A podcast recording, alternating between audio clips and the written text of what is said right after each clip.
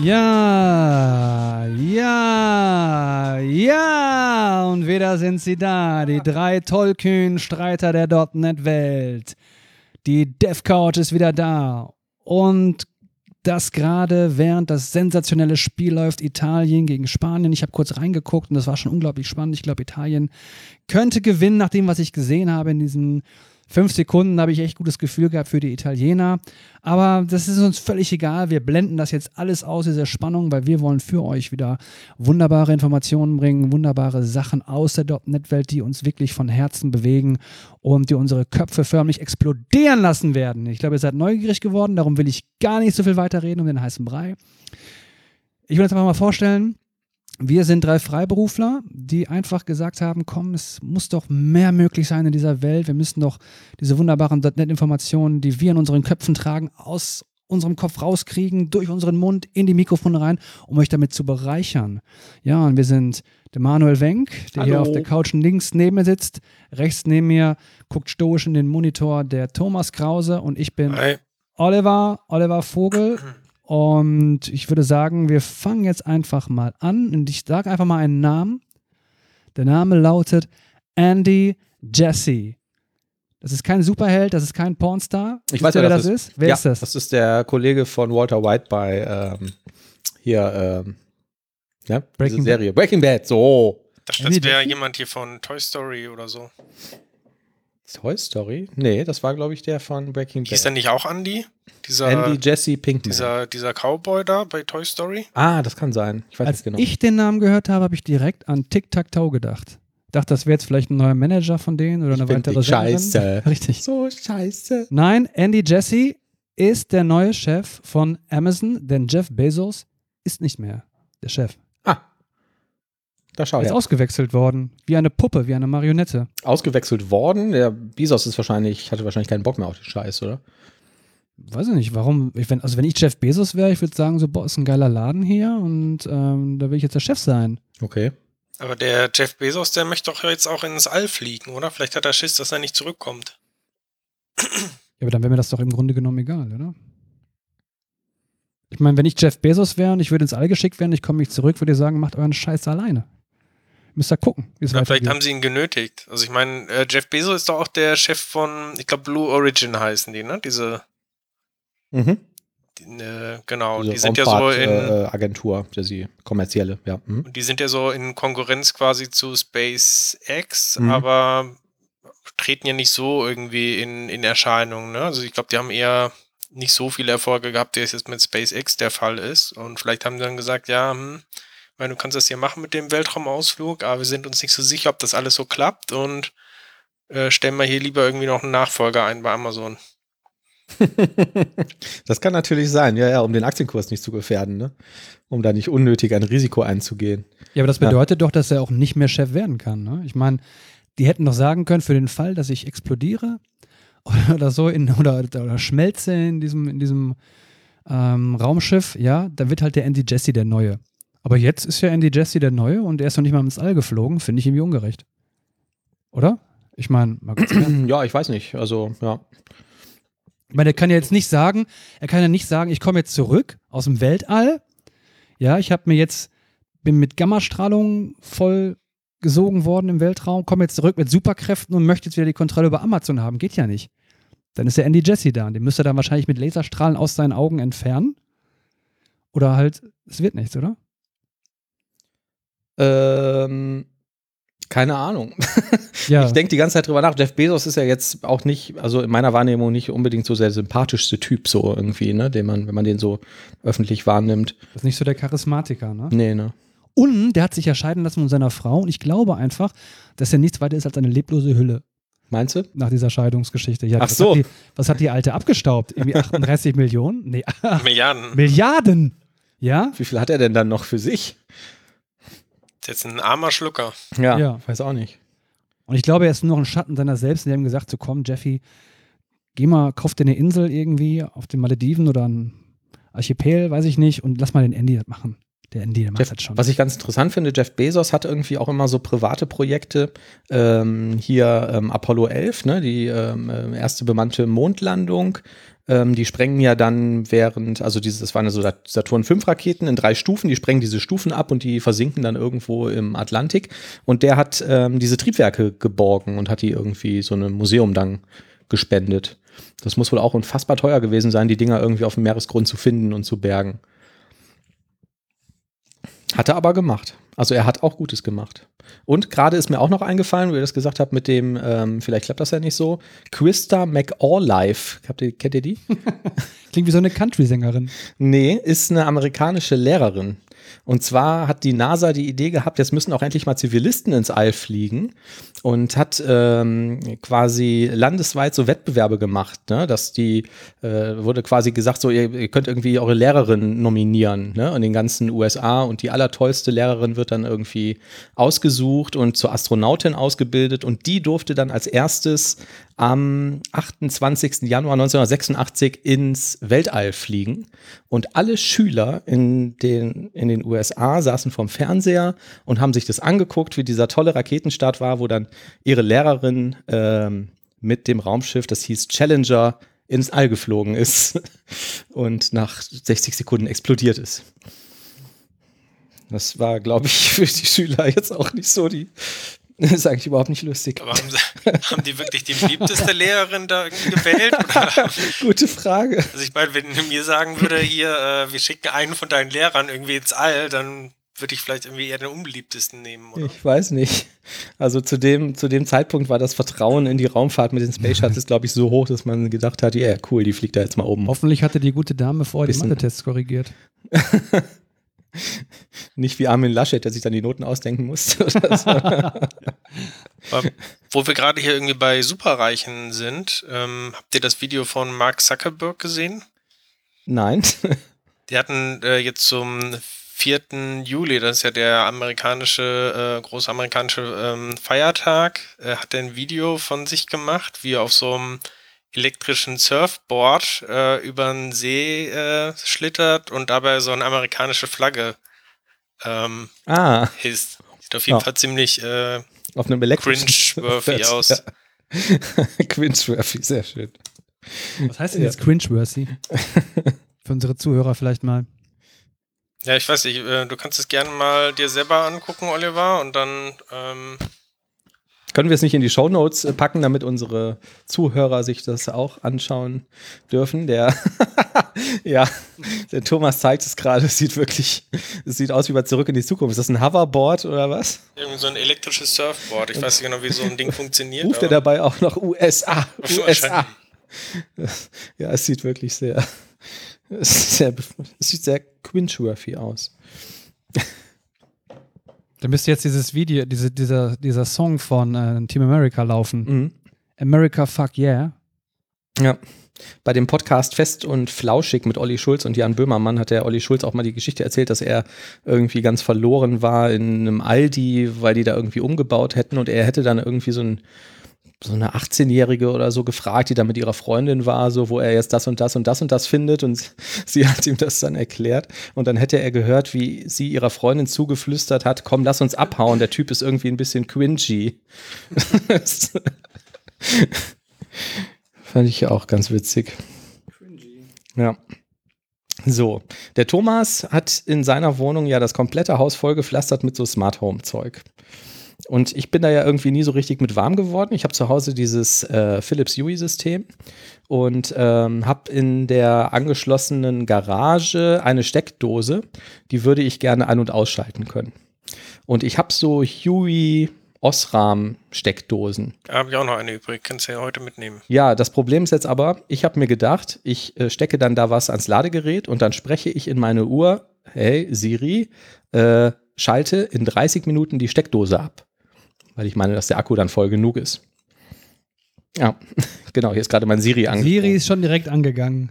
Er kann leider keine Aktionen im Voraus planen, sagt er mir gerade. Aber das ist nicht das Problem, sondern ähm, ich habe dann zuerst mal festgestellt, Siri mit Philips Hue funktioniert irgendwie nicht.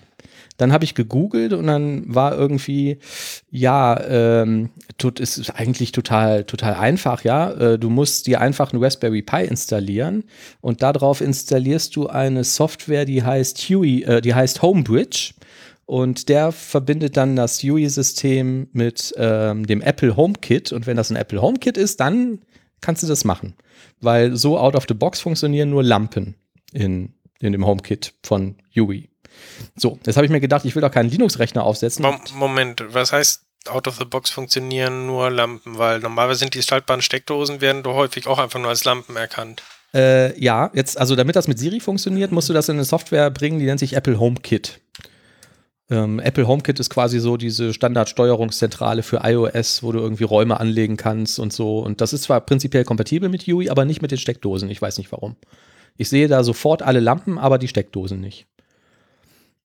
Ne? Und dann, wie gesagt, kurz gegoogelt, sagten die, ja, da musst du Homebridge auf dem Raspberry äh, installieren, weil der kann das dann. Dann ist quasi die Bridge äh, zu dem, äh, dem HomeKit von UI. So, dann habe ich mir halt gedacht, ich installiere jetzt keinen Raspberry und installiere da irgendein Linux drauf und so, um eine Steckdose ein- und auszuschalten. Das klingt ja jetzt irgendwie ein bisschen blöde. Dann habe ich gedacht, das muss ja irgendwie einfacher gehen. Ich gehe auf Amazon und dann suche ich mir eine HomeKit-fähige Steckdose.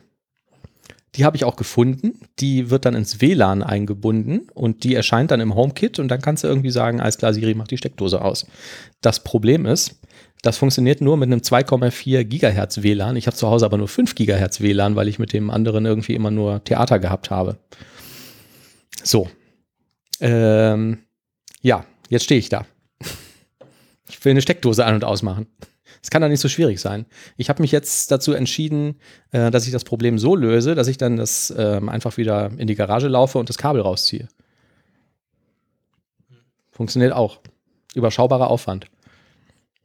Ja, oder, ähm, weiß nicht, hol da was anderes als Apple, wenn das irgendwie so ein, so ein Krampf ist mit dem HomeKit. Ja, irgendwie schon, aber ich habe halt zufällig jetzt gerade irgendwie nichts anderes. Ich habe halt ein iPad und ein, ähm, ein iPhone und ähm, ich habe dann auch noch mal auf die Verpackung der Steckdose geguckt. Da steht halt ganz fett, äh, fett drauf. Äh, funktioniert völlig problemlos mit Google und ähm, was war das andere? Alexa? Alexa, genau, ja, ja, genau. Ich habe aber auch kein Alexa. Und ähm, bei Ah, jetzt springt sie gerade. Da hört sie schon direkt zu. Da hört sie zu. Die da hört immer sie mit. die Öhrchen. Genau, ja. Ähm, ja, genau. Ja, da war ich ja irgendwie ein bisschen desillusioniert und habe gedacht, vielleicht gucke ich in fünf Jahren nochmal, ob das dann irgendwie funktioniert, dass ich eine Steckdose ausschalte. Oder? Wie seht ihr das? Ihr habt diese Probleme nicht. Ne? Und dieses HomeKit, das kann, also das ist aber auch keine zentrale, keine physikalische, ne? Das ist nur das, dieses Programm, oder? Das ist nur eine Software, ja. Mhm, genau. Und gibt es irgendwie einen, auch so eine Zentrale, irgendwie eine Hardware von Apple, um so Sachen anzusteuern? Oder ist das von Anfang an so gedacht, dass es alles per WLAN irgendwie läuft? Das weiß ich nicht. Da habe ich mich nicht beschäftigt. Aber du hast halt bei jedem iOS-Gerät eine App, das heißt halt Apple ähm, Home, kann ich hier mal zeigen, ist halt einfach irgendwie so ein Ding. Und da sieht man jetzt sofort auf den ersten Blick, da sind irgendwie alle Lampen, die ich zu Hause habe, sind da sofort drin. Die kann ich da auch per Klick an- und ausschalten. Ähm, dazu musste man einmal in diese Huey-Anwendung gehen und sagen, ich möchte das für Apple Home freigeben oder Apple HomeKit freigeben. Und dann funktionierte das halt ähm, prinzipiell schon mal. Also wir haben ja ein ähnliches Szenario. Und? Und zwar, wir haben da draußen einen Pool und damit das Wasser nicht zu einer grünen Kloake wird, oder der Pool vielmehr zu einer grünen Kloake wird, haben wir so eine äh, spezielle Wasserpumpe, die halt, glaube ich, dreimal am Tag äh, aktiviert werden muss. Ja. Und ich habe das dann so gelöst, dass ich äh, auch so eine Steckdose genommen habe, die habe ich dann angeschlossen in der, in der Garage, habe die Pumpe angeschlossen und dann äh, ein Intervall implementiert. Alle zwei Stunden oder was. Ne? Gut, da und kann dann man auch das Ding halt an. Kann man auch eine Zeitschaltuhr nehmen oder so, ne? Theoretisch, wenn man sowas hat. Könnte man auch machen. Ich hatte aber die aber übrig gehabt. Und es hat zusätzlich den Vorteil, dass du eben dann sagen kannst, noch Alexa, nee, oh, nein, schon gut. Nee, du nicht, du nicht. Stopp. ja, ja, du nicht. So, jedenfalls kann man ihr, dieser Dame von Amazon, sagen, ähm, schalte die Pumpe jetzt an oder schalte sie jetzt aus. Ja. Und das klappte interessanterweise dann vom Wohnzimmer aus. Das heißt, ich hatte jetzt nicht dieses Problem gehabt, auch nicht mit diesen 2,4 Gigahertz. Ja, ja, gut, Netz. klar, wenn ich, in, wenn ich ein Alexa hätte oder irgendwie so ein Google-Ding, dann würde das wahrscheinlich auch funktionieren. Aber ich habe halt kein, ich weiß nicht, kann ich jetzt einfach auf meinem Smartphone, also auf meinem iPhone zum Beispiel die Google-App installieren und das funktioniert dann mit dem Google Home-Zeug oder? Keine Ahnung. oder was? Was heißt denn das überhaupt? ich habe dieser Google Assistant, den kann ich mir da wahrscheinlich aufs iPhone installieren, ne? Kann man das? Ist das Keine Ahnung. Apple verbietet sowas nicht? Ich habe auch noch überlegt, das Einzige, was ich von Google zu Hause habe, ist das Google TV, was ein ziemlich cooles Gerät ist, ist auch noch relativ neu. Ähm, und ähm, das kann das prinzipiell auch, aber das würde bedeuten, ich muss den Fernseher einschalten, um die Steckdose auszumachen. Also die, die Dame von Amazon, das wäre nicht alles quasi. Ne? Ich habe ja dann für diese Steckdosen ähm, eine von Hui, eine Bridge. Ja. Die Hui Bridge. Die habe ich angeschlossen an meinen Router. Ne? Ich sage nicht Router, ich sage Router, weil das klingt irgendwie cooler und amerikanischer. Äh, Router. Ist auch richtig. Ist richtig, ne? Äh, Leute, die Router sagen, fressen aber auch keine Kinder, äh, kleine Kinder, habe ich mal gehört. Ja, das stimmt auch. Okay, aber das ist eine andere Geschichte. Jedenfalls ähm, verbindet sich dann diese Bridge quasi irgendwie auch äh, zu einem gewissen Cloud-Service und damit bist du ja in der Lage, sozusagen von außerhalb auf diese Geräte zuzugreifen, wenn du dich eben in diese Hui, Ja. in diesen Hui-Pod einloggst. Ja. So und es scheint wohl irgendwie darüber zu funktionieren und vermutlich hat man deswegen auch kein Problem mit den 2,4 Gigahertz. Mhm. Das stimmt ja gar nicht. Das Gerät selber muss sich ja verbinden. Hm. Komisch. Ich weiß auch nicht. Also eigentlich sollte sich das direkt mit verknüpfen können. Keine Ahnung. Ich warte einfach noch mal ein Hol dir. Ja, mal so eine Hui-Bridge. Hol dir mal eine Hui. Ich habe ja eine Huey-Bridge, die steuert ja die Steckdose. Dann hol dir Aber mal eine, Aber die will ich jetzt halt mit Siri noch koppeln, weißt du? Und das warum holst du nicht wie jeder normale Mensch so ein Amazon-Gerät? Ich sage jetzt nicht Alexa, oh nein, ich habe es gesagt, weil das sich dann wieder aktiviert. Hol dir doch so ein Ding. Ja, ich will aber nicht, dass das dauernd irgendwie mich belauscht. Und ich würde das ja nur dann dafür anschaffen, um eine Steckdose auszuschalten. Das kann doch irgendwie nicht so schwierig sein. Vielleicht wirst du dann so ein bisschen süchtig und sagst dann, ja, ich möchte jetzt auch da eine Steckdose machen und da eine Lampe und oh. Weiß ich Der nicht. Thomas hat das doch auch, der hat doch auch kein Problem damit. Naja, ich weiß nicht. Ich glaube, hier schalten sich die Geräte wahrscheinlich frei. Aber es stehen auch immer komische Leute vor der Tür, die genau wissen, was der Thomas gesagt hat. Ja. Über die sprechen wir jetzt aber nicht. Ja, wir haben nicht gesagt, heute ist der Aufnahmetag, ist der 6.7. Heute spielt Italien gegen Spanien. Deswegen hat der Oliver gerade von dem Fußballspiel gesprochen. Es ist die 18. Minute und steht immer noch 0-0. Nehmen wir überhaupt schon auf? Wir nehmen schon auf, ja. Mhm, genau, ja, ja. Oh nein! Es wäre toll gewesen, wenn wir jetzt hier 20 Minuten gesprochen hätten und dann feststellen, nee, Ja. wir haben gar nicht aufgenommen. Ja, nee, der Hintergrund ist, ähm, ich könnte das natürlich prinzipiell wie du jetzt in dieser Poolsituation auch mit einer Zeitschaltuhr machen. Ähm, ich habe aber ein elektrisches Lastenfahrrad und ähm, ich, es hat sich ähm, herausgestellt, dass es ideal ist, den Akku immer so zwischen äh, 40 und 60 Prozent zu halten. Und dazu muss ich dann halt nach einer Weile das Ladegerät abschalten, um den nicht komplett aufzuladen. Und das äh, muss ich halt abhängig davon machen, wie voll der Ladestand vorher ist. Ja. Wusstest du eigentlich, dass es extra Stromzähler gibt für Ladestrom, Nee. die steuerbegünstigt sind? Ernsthaft? Also da zahlst du weniger für den Strom quasi. Tatsächlich? Ähm, Auch wenn ich damit mein Fahrrad auflade? Da bin ich mir nicht ganz sicher, ob Fahrräder quasi auch in dem Gesetz dazu zählen. Das ist besonders hier gedacht für diese ganzen Wallbox und so, mit denen man dann halt Elektroautos auflädt. Hm.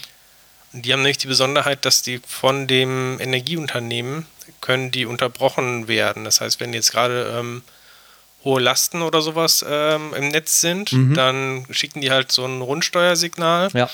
und dann werden halt diese Wallbox halt ausgeschaltet, laden das Auto entsprechend dann zu dem Zeitpunkt. Ja, nicht. cool. Das ist ja ein, ein Konzept von diesem, äh, was unter Smart Grid bekannt ist. ne? Genau, und deshalb sind die halt auch, ähm, haben die bestimmte Vergünstigungen quasi. Und dann Ah, kannst cool. du günstigere Stromtarife kriegen. Ja. Wahrscheinlich Ja. lohnt sich jetzt nicht für so ein Fahrrad, mit Nee. dem, was du da irgendwie über Jahre laden kannst. Äh, zahlst du für den extra Zähler wahrscheinlich äh, mehr, aber Also wir haben drei E-Bikes im Haushalt und weil mich auch mal interessiert hat, was kostet das eigentlich so an, an Strom, äh, weil wir auch sehr viel damit fahren, habe ich irgendwann mal so ein Strommessgerät da dran gesteckt. Das habe ich äh, vor ungefähr einem Jahr angeschlossen und wir haben jetzt 15 Kilowatt verbraucht. Das sind ähm, 3 Euro. bei 4,50 Euro ungefähr, so Pi mal Daumen, ne? 4 Euro. Also, ja, wird jetzt wahrscheinlich nichts bringen. Ich habe auch irgendwann mal, weil ich an einem bestimmten Ort, ohne das konkret zu sagen, Strom mehr oder weniger umsonst beziehen konnte, ein zweites Ladegerät für das Fahrrad gekauft, was 80 Euro gekostet hat. Ähm, ja, weiß nicht, wenn ich da fünf Jahre lang irgendwie ununterbrochen den Akku aufladen würde, hätte ich den Preis, glaube ich, immer noch nicht wieder raus. Also, ja, das ist einfach äh, zu billig. Aber bei, für ein Elektroauto vielleicht ein ganz, ähm, ganz cooler Tipp. Ja. Äh, so, kommen wir zur Rubrik Apps, die die Welt nicht braucht, die aber trotzdem irgendwie ganz cool sind. Oliver. Richtig. Ich bin durch Zufall, das ist mehr oder weniger ja wirklich Zufall, auf eine Anwendung aufmerksam geworden, die nennt sich der Custom Tier Maker. Ja, also Hintergrund war, ich habe so ein YouTube-Video gesehen ähm, und mich beschäftigt mit ähm, Apps, mit denen man Notizen machen kann. So, und dieser Typ hat eben verschiedene Apps vorgestellt, mit denen man Notizen halt machen kann und äh, hat die in eine gewisse Rangfolge gebracht. Und um das zu visualisieren am Bildschirm, hat er, eine, hat er eben diese Anwendung genommen, den Custom Tier Maker.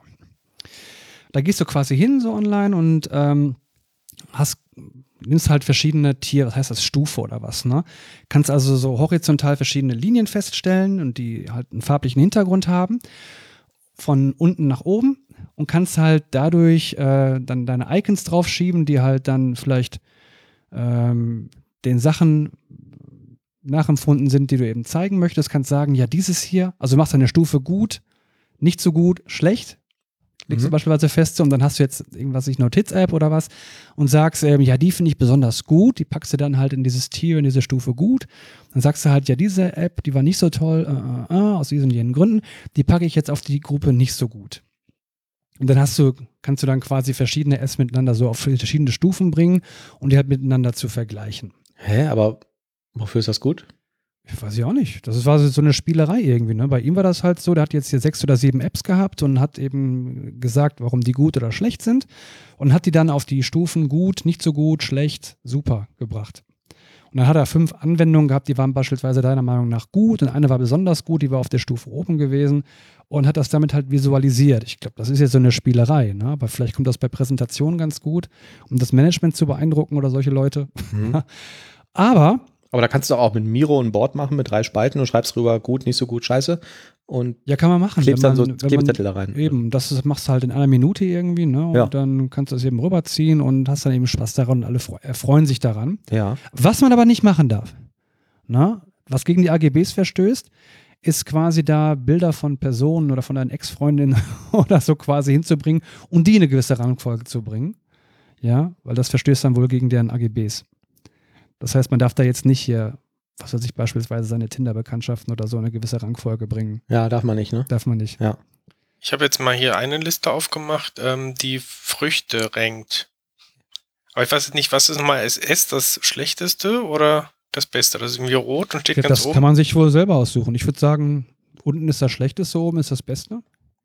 Oder Kaffeesorten von Starbucks.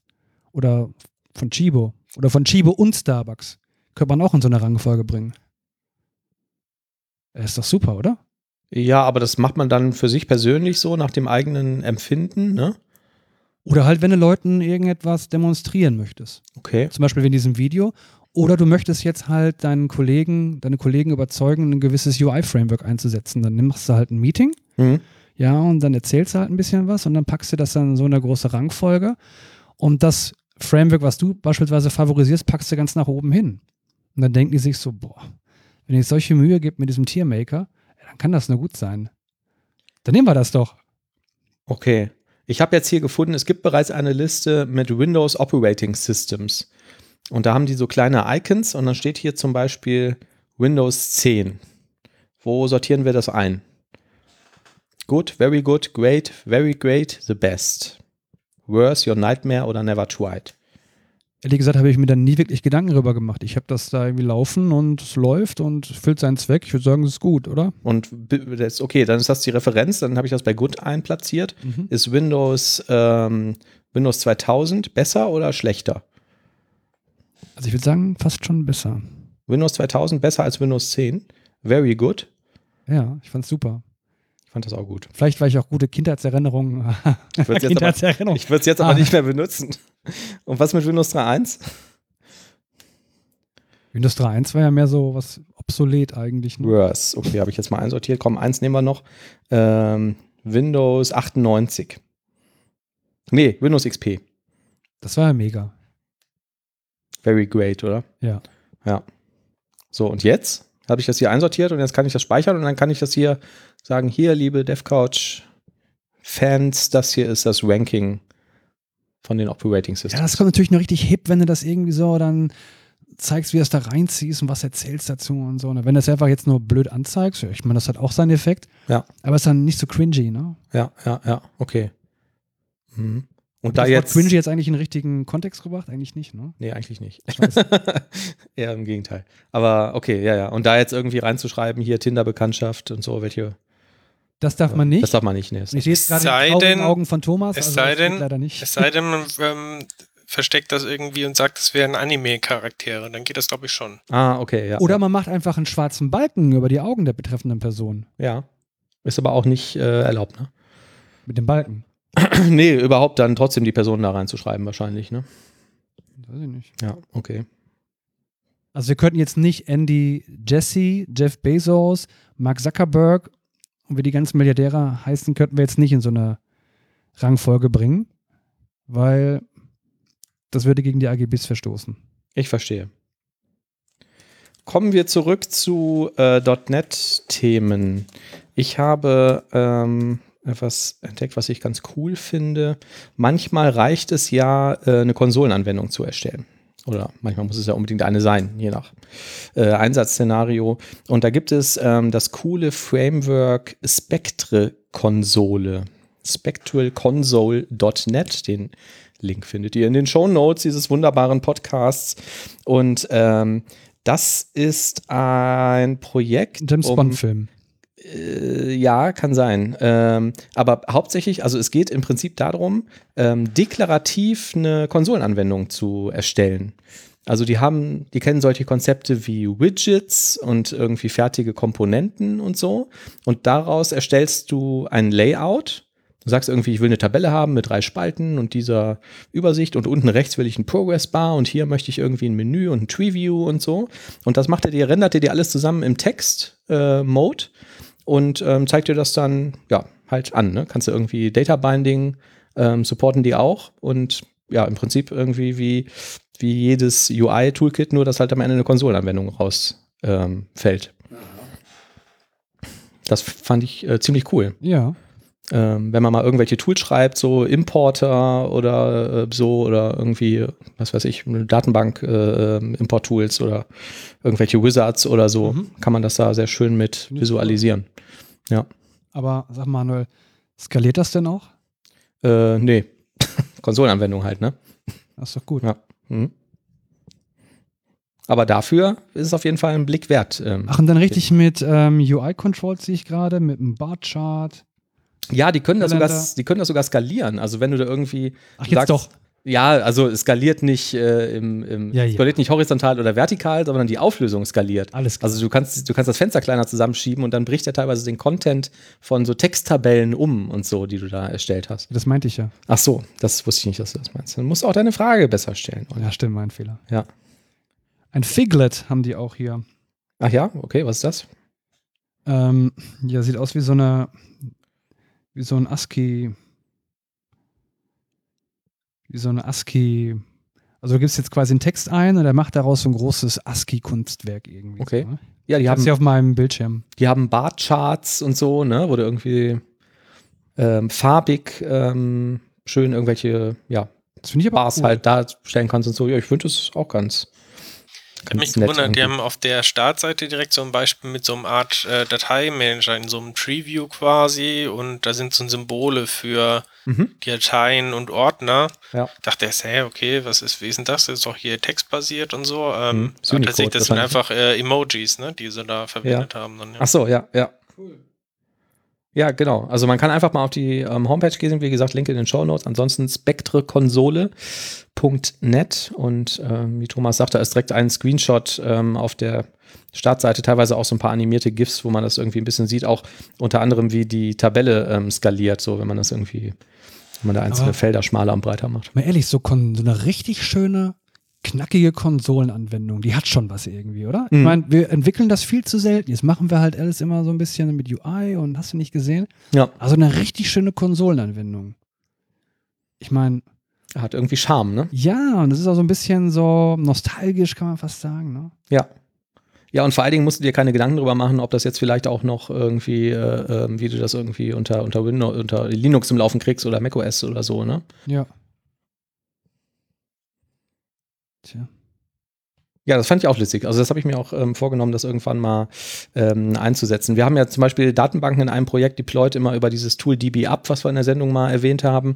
Ähm, da kannst du ja hier richtig schön damit visualisieren, ne? indem man irgendwie Mhm. direkt mal irgendwie farbig anzeigst, hier zehn Skripts müssen eingespielt werden, Progressbar und ähm, vielleicht in irgendwelchen Tabellen anzeigst, wie groß das welche Skript ist und so. Eigentlich ganz witzig, ne? Ja. Fand ich auch. Ansonsten ähm, habe ich meinen E-Mail-Anbieter gewechselt. Welchen hattest du? Ich hatte colab.net, das ist ein Schweizer Anbieter. Die haben eine Open-Source-Lösung entwickelt, die kompatibel war mit Microsoft Exchange. Und weil ich ganz früher Exchange hatte und wollte so den gleichen Feature-Umfang behalten, aber dieser Anbieter war damals irgendwie viel zu teuer, den ich da hatte, äh, bin ich damals darüber gewechselt. Und jetzt haben die ihr Abrechnungsmodell ähm, so geändert, dass das total schwierig ist, wenn man es irgendwie geschäftlich nutzt, das vernünftig ähm, abzurechnen. Also man musste da immer irgendwie ein Guthaben aufladen, dafür hat man dann keine Rechnung bekommen und dann haben die von dem Guthaben äh, monatlich irgendwas abgebucht und dafür hast du dann eine Rechnung bekommen und das war mir irgendwie viel zu umständlich. Und ähm, dann hatte ich da irgendwie mit dem Support Kontakt und die waren auch relativ unfreundlich, fand ich. Und dann habe ich mir gedacht, ach, warum nicht mal umziehen? Weil besonders günstig waren die jetzt auch nicht. Äh, privat benutze ich Posteo, das ist so ein Berliner Anbieter, der ist sehr bekannt dafür, ähm, dass der Datenschutz sehr hoch hält und immer so einen Transparenzbericht rausgibt und so, ne, was die für Anfragen ähm, bekommen und welchen die nachgekommen sind und so. Und ähm, dann habe ich da angefragt und die haben gesagt, ja, ähm, wir supporten das aber nicht, dass du deine eigene Domain mitnehmen kannst, weil wir dafür bestimmte Datenschutzstandards schwächen müssten und dann auch anderen gesetzlichen Regularien unterworfen sind. Deswegen machen die das nicht. Und jetzt bin ich zu mailbox.org ähm, gewechselt und bin sehr zufrieden. Die können alles, kostet, ähm, ich glaube, einen Euro im Monat, ähm, sitzen, glaube ich, auch in Berlin und ähm, funktioniert super. Die haben CalDAV, CardDAV, also all das, was man irgendwie haben will, wenn man so Kalender und Kontakte synchronisiert. Ähm, ja. Und E-Mail halt, äh, sehr coole eigene Oberfläche. Und haben jetzt auch Videokonferenzen auf Jitsi-Basis und so. Ähm, und ähm, ich habe jetzt äh, schon zum zweiten Mal, das habe ich damals auch schon verwendet, so einen Umzugsservice verwendet. Ich habe leider gerade den Namen nicht im Kopf davon.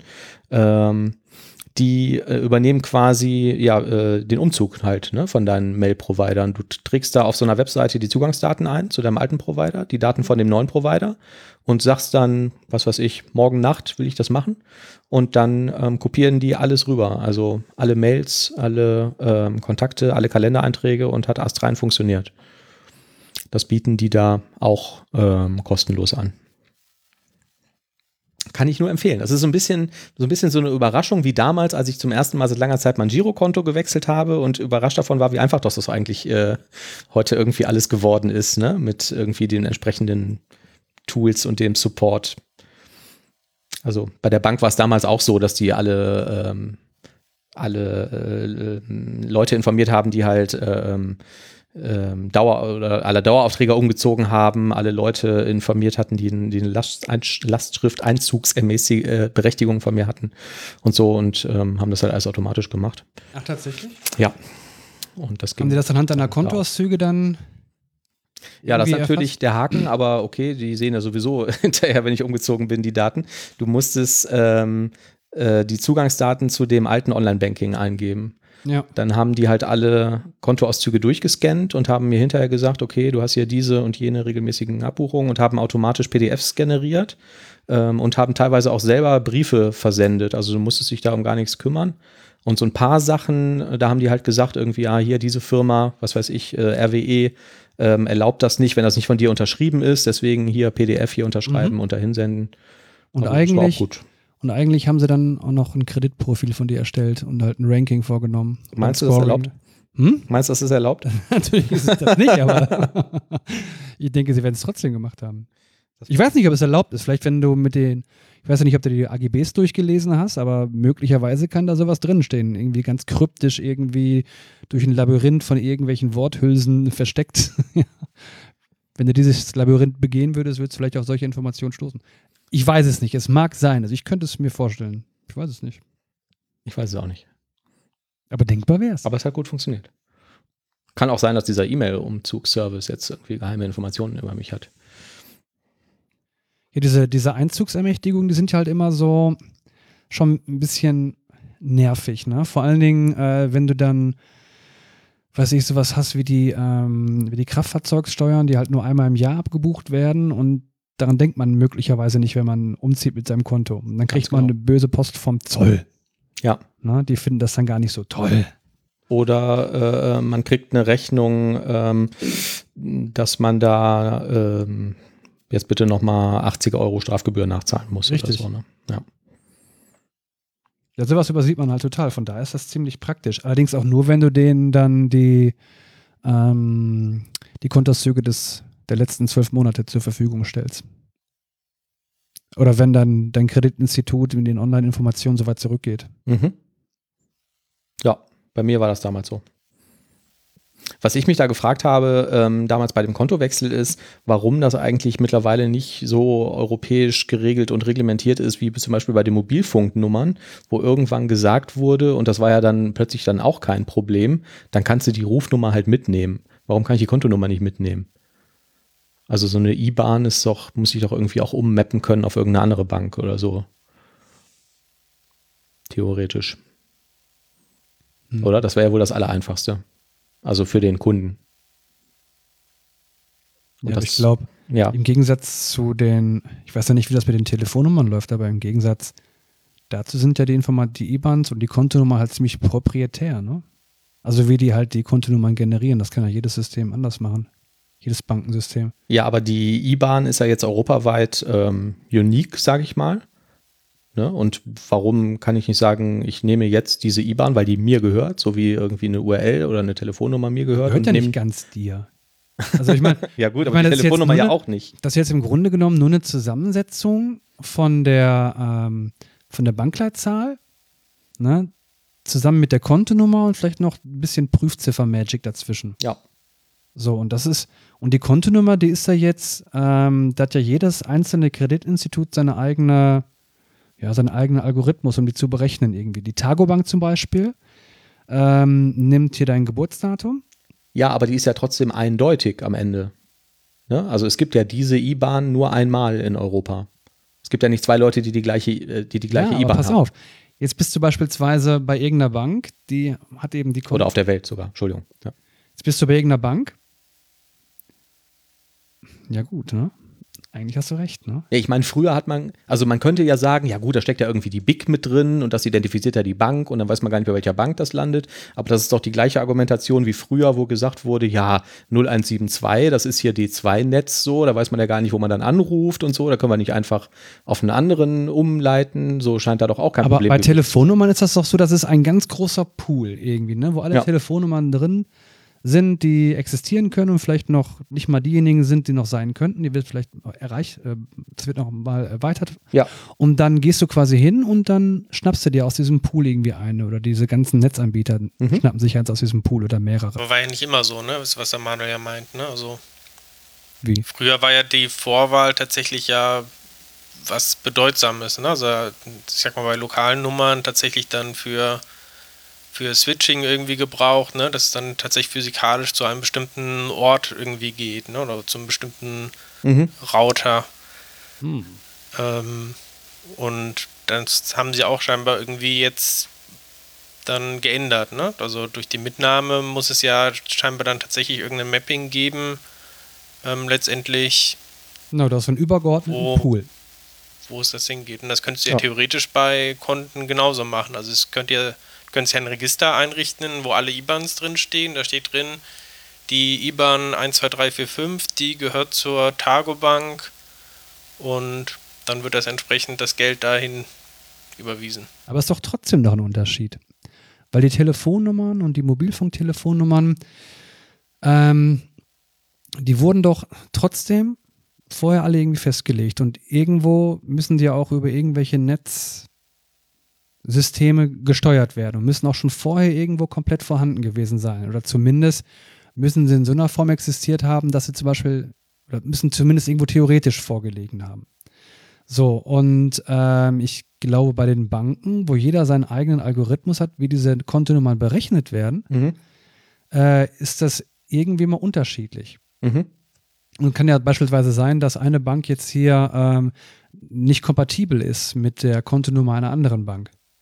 Mit den internen Systemen, um diese Informationen dann noch mit weiteren Daten zu verknüpfen in den internen Ja, Systemen. aber das ist ja Problem der Banken, ne? Wenn jetzt, Ja, äh, keine Ahnung, die Bundesnetzagentur oder Regierung oder keine Ahnung, wer sagt, okay, ihr müsst es jetzt möglich machen, dass man wechselt, dann müssen die es Ja, halt genau, aber technisch dann- ermöglichen. Dann hast du da eine Bankenlobby dahinter, die sagt so, hör mal, unsere IT, die ist so schrottig, die ist 150 Jahre alt, da weiß keiner mehr, was da funktioniert und das wird niemals möglich sein in den nächsten 20 Jahren. Ja, ja, verstehe. Dann, ich. dann anderer Vorschlag. Du machst nur eine Datenbank, wo du nur ein Mapping machst von alter IBAN zur neuen IBAN. Das heißt, der Manuel, der kündigt jetzt sein Konto und seine alte Bank, die muss quasi, darf diese Kontonummer nicht nochmal irgendwie neu vergeben und es gibt irgendwie so ein zentrales Umzugsregister, da steht drin, okay, ähm, diese IBAN, diese alte, die soll jetzt quasi ein Alias sein für diese neue IBAN.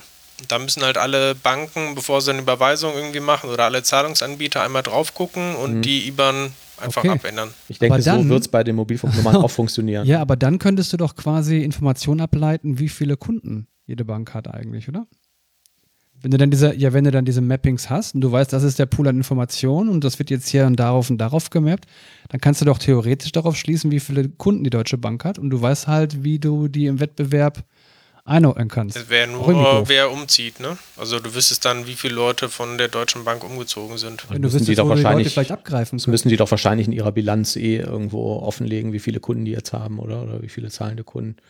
Ich habe noch nie so eine Bilanz so genau betrachtet, Hab aber jetzt auch nicht. ich hatte mal Jahresberichte gesehen, da steht jetzt nicht drin, wie viel Millionen. Aber jetzt mal unabhängig davon, also technisch spricht ja nichts dagegen, dass gesagt wird, so, das ist jetzt hier irgendeine eindeutige Nummer, die hat irgendein Standard, äh, ähm, irgendein Standardformat und das kann ich ja jetzt theoretisch, könnte ich ja auch sagen, das verbinde ich jetzt mit meinem Postbankkonto oder mit meinem Comdirect-Konto oder mit irgendeinem anderen Konto.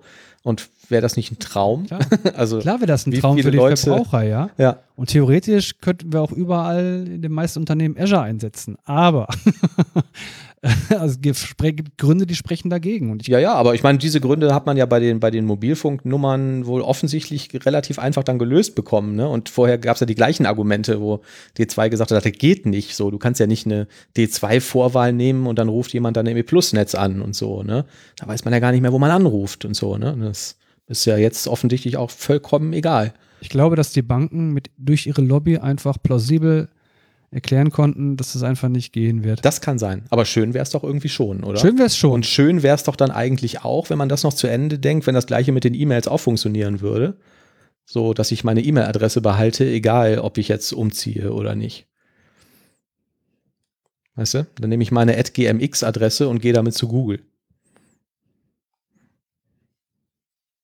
Sprich, jetzt könnte man auch technisch auch irgendwie machen, ist dann das Problem von, von GMX erstmal, das irgendwie, irgendwie übers, übers Protokoll, über den Standard mitzuteilen, ja, das muss jetzt aber woanders hinsenden. Manchmal muss man auch einfach träumen können. Dream big, Aber- hab große Träume. Aber es gibt ja tatsächlich jetzt ähm, eine andere Vereinfachung, um Verträge wechseln zu können. Habt ihr das mitbekommen? Wurde vor wenigen Tagen vom Nein. Bundestag äh, noch verabschiedet. Nope. Und zwar dürfen jetzt äh, neue DSL-Verträge oder Handyverträge oder Verträge eigentlich, die meisten Verträge im Allgemeinen, nur noch eine Mindestvertragslaufzeit von einem Jahr maximal haben. Ah, Und danach müssen die, ich glaube, monatlich kündbar sein. cool. Genau, also Kündigungsfrist von höchstens einem Monat danach. Und es muss irgendwie auch noch einfacher sein, ähm, zu kündigen. Also musst du einen Kündigungsbutton dann online oder so haben. Eine ähm, Freundin, die nach Madrid gezogen ist, hat das ähm, auch schon irgendwie vor x Jahren erzählt, dass da, äh, abgesehen davon, dass da irgendwie wohl auch Fiber to the Home wohl sehr verbreitet ist, ähm, wäre sie in irgendeine neue Wohnung gekommen, hätte da quasi ihr Laptop irgendwie in die Dose eingesteckt und dann öffnet sich ein Browserfenster, wo drauf steht, ja, du willst ins Internet. Äh, wie denn? Mit welchem Anbieter? Und dann siehst du da eine Liste von allen möglichen Anbietern und dann sagst du, ja, ich hätte gerne, was weiß ich, spanische Telekom. Und dann sagen die, okay, dann kannst du jetzt hier einen Vertrag abschließen für einen Monat. Und wenn der Monat rum ist, dann geht das Browserfenster wieder auf und dann kannst du dir einen neuen Vertrag aussuchen. Und also ist das so umständlich, wie das hier gemacht ist, so sei es jetzt die Kontonummern oder solche, solche DSL-Internetverträge oder so, ähm, das behindert ja auch den Wettbewerb letztendlich, ne? Und wie oft höre ich irgendwie Leute sich darüber beschweren, boah, ey, bei der Bank, das ist alles total scheiße und so. Und ich sage immer, ja, dann wechsel doch die Bank. Und dann, ja, ist ja so aufwendig, ne? Das ist halt so aufwendig und deswegen wird es nicht gemacht. Und es gibt ja eigentlich keinen Grund dafür, das nicht einfacher zu gestalten, wenn man wollte. Aber wir diskutieren uns ja lieber darüber, wer in welchem Buch wo abgeschrieben hat und so.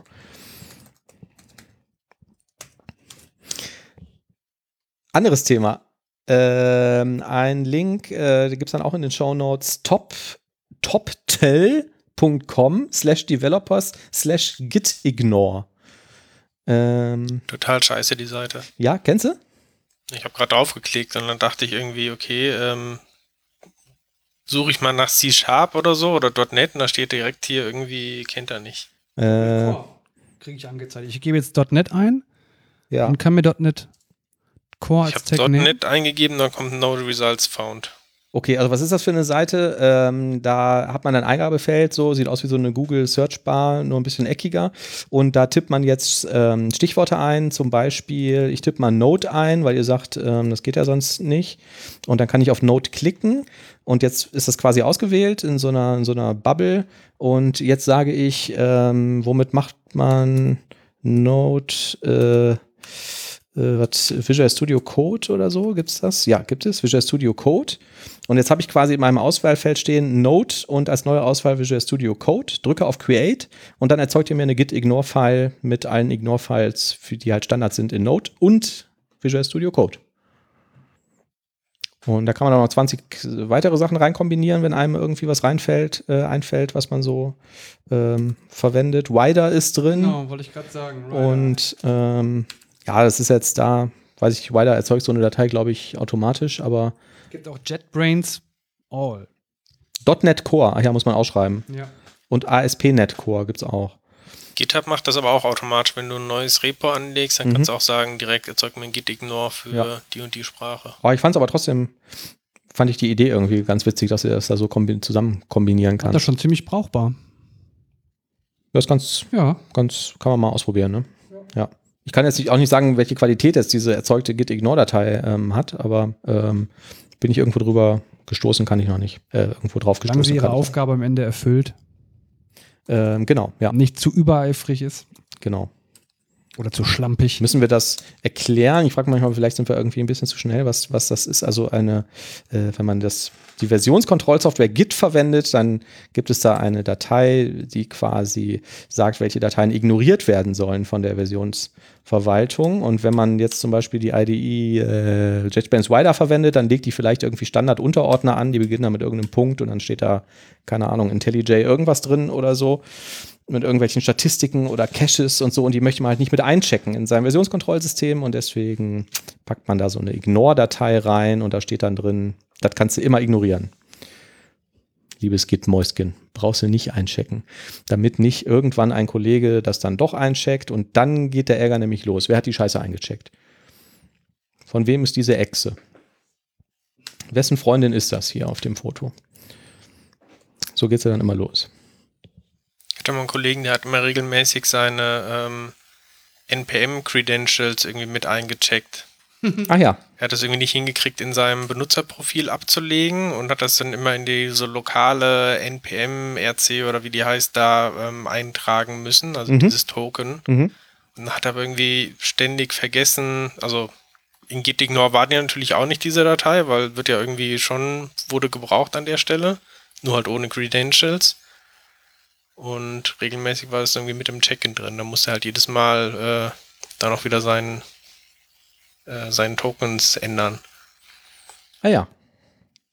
Okay. Ähm, wir hatten mal sowas ähnliches. Wir hatten mit Cake ein Skript geschrieben, was für ein ganz blödes Deployment zuständig war über SFTP oder so. Und das hat, glaube ich, damals der Oliver geschrieben.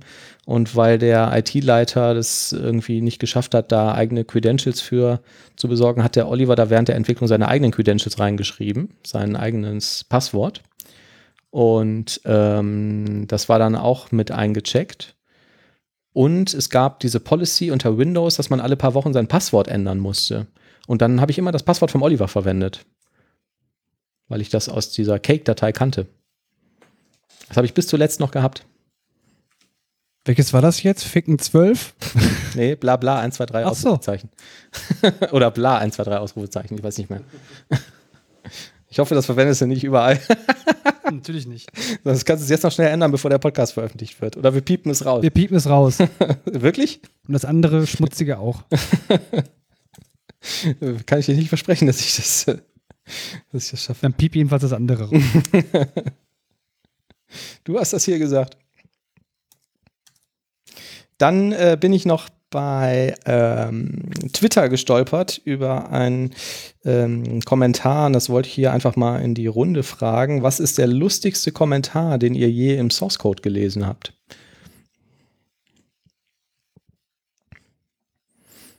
Fällt euch da was ein? Also, während ihr überlegt, bei Twitter war relativ hoch gerankt slash slash, also für so ein Single-Line-Comment. If this code seems wrong, uh, this code seems wrong to you, do not touch it. Call Dave. fand ich, äh, fand ich sehr schön. Schön ist auch Single-Line-Comment, they made me do this against my will. Das ist äh, eine schöne Ausrede, ne? I didn't want to do this, but my manager, Mr. Punkt, Punkt, Punkt, insisted I do this.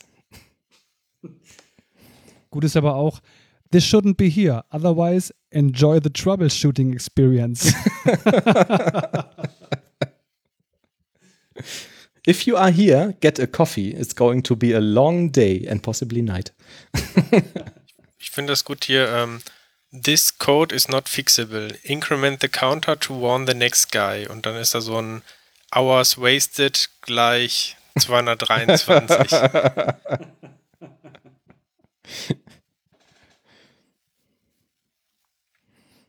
to warn the next guy. Attention, this code extension does not compile. das ist auch schön, ne? Also. Ja. Ähm, tell Don to put code here. Then Don retired.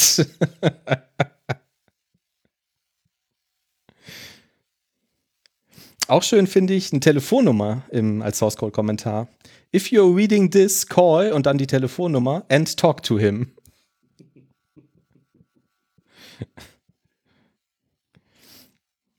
Und euch, fällt euch irgendwas ein? Habt ihr auch mal sowas hinterlassen?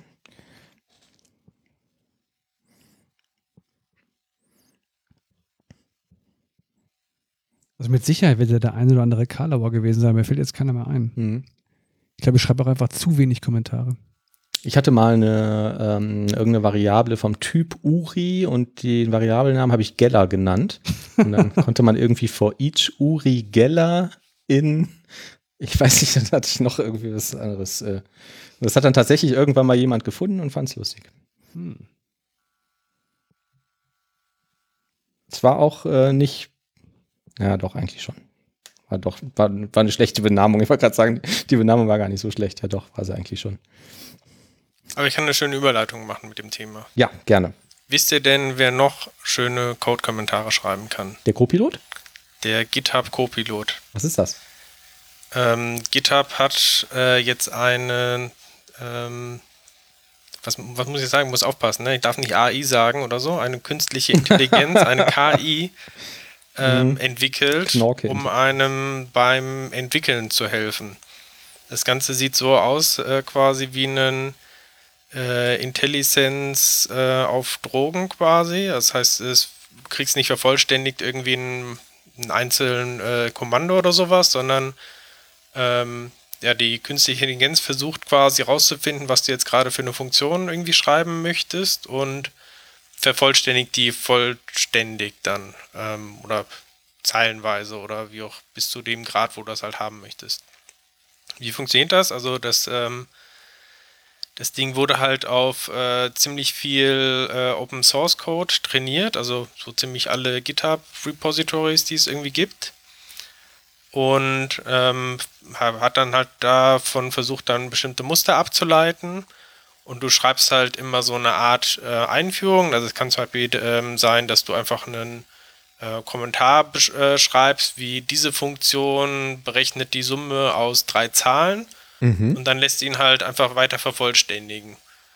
Und er schreibt dann entsprechend, ja, im optimalen Fall halt eine Funktion, die genau das macht. Und ähm, soll aber teilweise halt erstaunlich gut funktionieren. Statt so einem Kommentar kannst du natürlich auch einfach anfangen, eine Funktion zu schreiben, hat des Funktionsnamens äh, dann ihn vervollständigen lassen.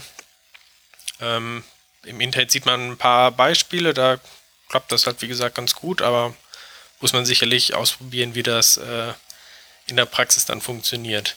Und das heißt, ich ähm, installiere ein Plugin in der IDE meiner Wahl. Also hier auf der Seite sind jetzt, ist jetzt immer Visual Studio Code zu sehen, aber vielleicht funktioniert es auch irgendwo anders. Ne? Und aber auf welcher Basis erzeugt er das jetzt? Also muss man diesen Kommentar muss man dazu schreiben, was man machen möchte? Also die ähm, die Basis ist äh, vermutlich ähnlich, also ohne dass ich jetzt in technische Details geguckt hätte, aber wahrscheinlich ähnlich wie dieses ähm, GPT-3, wo wir auch schon mal kurz drüber gesprochen haben vor einigen Sachen, ne? also wo du eigentlich immer, ähm, wo du einer künstlichen Intelligenz quasi eine Eingabe gibst ja. und die versucht immer das nächste Wort quasi oder den nächsten Abschnitt halt ähm, zu, zu raten. Ja. Und das, was dann also fügt dann ein Wort hinzu und das ist dann wieder eine neue Eingabe, um das nächste Wort dann irgendwie zu vervollständigen. Ja. Und das gleiche kannst du ja auch quasi mit Code einfach machen. Das heißt, er hat da einfach ähm, mit Milliarden Zeilen Code einfach gelernt, äh, wenn ich sowas schreibe wie, ähm, keine Ahnung, äh, int äh, sum, dann kommt wahrscheinlich danach, äh, Klammer auf, int a, int b irgendwie und dann return a plus b. Okay. So ganz grob gesagt. Ja, ne? oder Swap oder so, ne? Solche Standardsachen. Und Aber die Muster sind natürlich ein kleines bisschen dann, also komplexer, was so ein, äh, so ein KI halt äh, lernen kann. Also nicht nur rein statistisch jetzt, äh, was ist das, ähm, die beste Vervollständigung, sondern ähm, ja, gewisse sinnvollere Muster konnten schon rauskommen. Also jetzt nicht so, dass immer das, was rauskommt, jetzt eins zu eins irgendwo im vorhandenen Code in dem Trainingssatz drin ist. Ne? So ein bisschen intelligenter ist es quasi schon. Also ähm, in der Regel wirst du halt diese Ergebnisse nicht so direkt in, in GitHub finden. Also klar, bei ganz einfachen Beispielen wie jetzt der Summe vielleicht schon, aber. Ja. ja. Aber die Basis dafür, also in diesem, auf der, auf der Webseite sieht man das so ein bisschen animiert. Ähm, wird das jetzt, also hier ist halt häufig bei den Methoden, steht dann ein Kommentar darüber. Also zum Beispiel get average one time of successful ones in seconds. Ähm, ist das jetzt die Basis für diese KI oder ist es der Name der Funktion, dass der hier jetzt einträgt? Average One also, Time. Wie gesagt, er nimmt einfach den Input und versucht dann immer das nächste zu vervollständigen. aber, der, aber der Kommentar ist auch für ihn ein Input. Die gesamte Datei, die du halt bis okay. dahin geschrieben hast. Ja. Ah ja crazy. Also ich weiß nicht, ob er außer der eigenen Datei auch noch irgendwie das Projekt selber mit einbezieht. Ähm, da bin ich, wie gesagt, nicht so, so drin, aber auf jeden Fall das, was du in der Datei halt bisher geschrieben hast, das nimmt auf jeden Fall als Vervollständigung. Das heißt aber natürlich auch, dass er dann alles, was ich irgendwie in meiner IDE eintipper, da irgendwo zu GitHub sendet, ne? Wahrscheinlich. Also muss er ja vermutlich, ne? Oder das läuft ja nicht lokal. Also es könnte wahrscheinlich lokal laufen. Ich weiß jetzt nicht, wie groß das Modell ist, was sie ja trainiert haben, aber ich vermute mal, ähm, dass sie es wahrscheinlich äh, auf dem Server irgendwo laufen lassen. Aber ja. Was aber natürlich auch ganz spannend ist, weil die darüber ja wieder irgendwie wieder weiter trainieren können, ne? um irgendwie zu sagen, ah, das ist gar nicht das, was der wollte. Ja, also ich weiß nicht, ob sie das, also da müssten sie wahrscheinlich auch ein Einverständnis haben, das ist natürlich wieder die Frage. Also tatsächlich auch ähm, aktuell eine größere Diskussion unter Entwicklern, ist das eigentlich legal, was GitHub da macht. Also die haben jetzt die ganzen Open Source Repositories genommen. Ne? Das kann ja auch sowas sein wie eine GPL oder sowas. Mhm. Und trainieren auf dieser Basis ein Modell, was dann wiederum Code erzeugt. Der Code selber ist, wie gesagt, nicht ähm, im Normalfall nicht äh, eins zu eins äh, das, was jetzt irgendwo im Trainingssatz drin war, sondern ist ja was Abgeleitetes. Mhm. Aber zählt das jetzt als so ein abgeleitetes Produkt im Sinne der GPL, dass es auch darunter dann wieder fällt? Oder ist das ein hm. eigenes Werk? Also es ist so ein bisschen, also manche Entwickler fühlen sich so, dass da quasi Open Source Code äh, missbraucht wird, in dem Sinn, dass ja dann wahrscheinlich viel in kommerziellen Projekten im Einsatz, in Einsatz kommen wird. Und andere sehen das äh, gar nicht als Problem. Mhm. Tatsächlich gibt es da auch einen ähm, aktuellen Beitrag auf Heise von äh, Julia Reda, die mhm. ja ähm, im Copyright-Umfeld da sehr bekannt ist. Mhm. Ähm, das im EU-Parlament, glaube ich. Genau, ne? ehemalige Piratenpartei-Mitglied äh, und hat auch sehr in dieser Urheberrechtsreform da quasi äh, mit, mitgewirkt und versucht, das irgendwie ähm, die, die Upload-Filter zu verhindern. Aber und sie hat da einen Gastbeitrag halt geschrieben, wo sie sagt, das ist eigentlich, ähm, sollte das nicht zu Copyright-Problemen führen. Ne? Also ja. Das wäre halt Fair Use quasi. Ja. Aber das bedeutet doch, lass das mal jetzt hier fünf Jahre so weiter trainieren. Ja, dann braucht man im Grunde genommen eigentlich uns als Softwareentwickler nicht mehr, oder? Kann das soweit kommen? Könnte es soweit kommen? Ich glaube, also aus meiner Einschätzung reicht das ja noch nicht. Ne? Also Du müsstest, du musst ja immer noch in diesem Fall jetzt wissen, was dieser Source Code bedeutet und was du eigentlich schreiben willst und so. Und du musst ja trotzdem die Programmiersprache ja, beherrschen. Aber, Aber klar, wir müssen jetzt noch ein paar Layer oben drauf ja, und so und irgendwann kann das vielleicht so, so sein. In fünf Jahren hängt, der, hängt die Qualität des Codes im Grunde genommen nur noch ab von der Qualität ich, der Kommentare, die ja, ich glaube, schreibst, ich glaube aber, dann wirst du so jemanden brauchen, so jemanden wie einen Programmierer brauchen, wie auch immer der Job dann heißt, der in der Lage ist, die Anforderungen genau genug zu beschreiben für das Problem, was die KI erstellte Software vielleicht lösen soll. Vielleicht wird dann irgendwann der, der feuchte Traum der 90er wieder wahr, dass man tatsächlich einfach nur irgendwie UML-Spezifikationen, also nur in Anführungszeichen, irgendwie zusammenkritzelt und ja. der Code wird dann automatisch irgendwie erzeugt. Ja, ähm, das wurde uns damals schon versprochen, ne? Aber es ist natürlich, genau. prinzipiell ist es ja jetzt irgendwie denkbar, dass ich dann irgendwie in einer vielleicht auch formalisierten Sprache oder vielleicht auch gar nicht so formalisiert aufschreibe, ähm, ich möchte eine Webanwendung erzeugen die soll aussehen wie PayPal und da möchte ich Geld auf ein Konto einzahlen können oder so. Aber man merkt schon, ähm, diese Beschreibung muss halt wahnsinnig detailliert sein. Um also, das, ja. Ich fände es ich gut für UIs beispielsweise. Dass du sagst, ja, da soll jetzt eine Tabelle sein hier, da sind die und die Columns drin und so, und da muss der Button rein, am besten bündig da oben links, dass das nicht so scheiße aussieht und dann soll alles, wenn du tippst, dann soll das direkt aktualisiert werden. Wenn man das so schreiben würde und dann baut er dir so eine UI zusammen, wie man es haben möchte, fände ich das Aber ziemlich praktisch. Das war ja auch tatsächlich ein Use Case, den GPT-3 quasi so mit abgebildet hat. Ne? Also da hatten wir auch so ein Beispiel, wo du sagst, ähm, irgendwie die UI, die sieht aus wie Google, aber äh, der Button sagt irgendwie das und das. Ne? Also auf dem Button steht das und das.